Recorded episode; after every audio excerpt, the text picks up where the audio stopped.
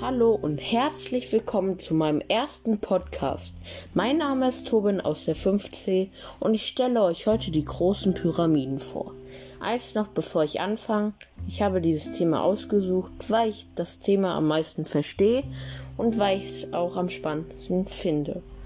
Eindringlinge konnten sich leicht verehren in Pyramiden und auch fast nicht mehr raus. Deswegen war es auch ziemlich egal, ob sie eingebrochen sind, weil die Wachen sie eh geschnappt haben.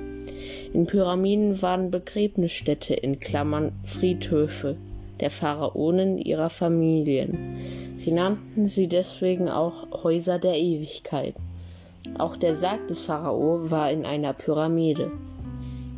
Und was glaubt ihr, was neben Pyramiden war? Richtig, Tempelstätte. Das war mein Podcast. Danke fürs Zuhören.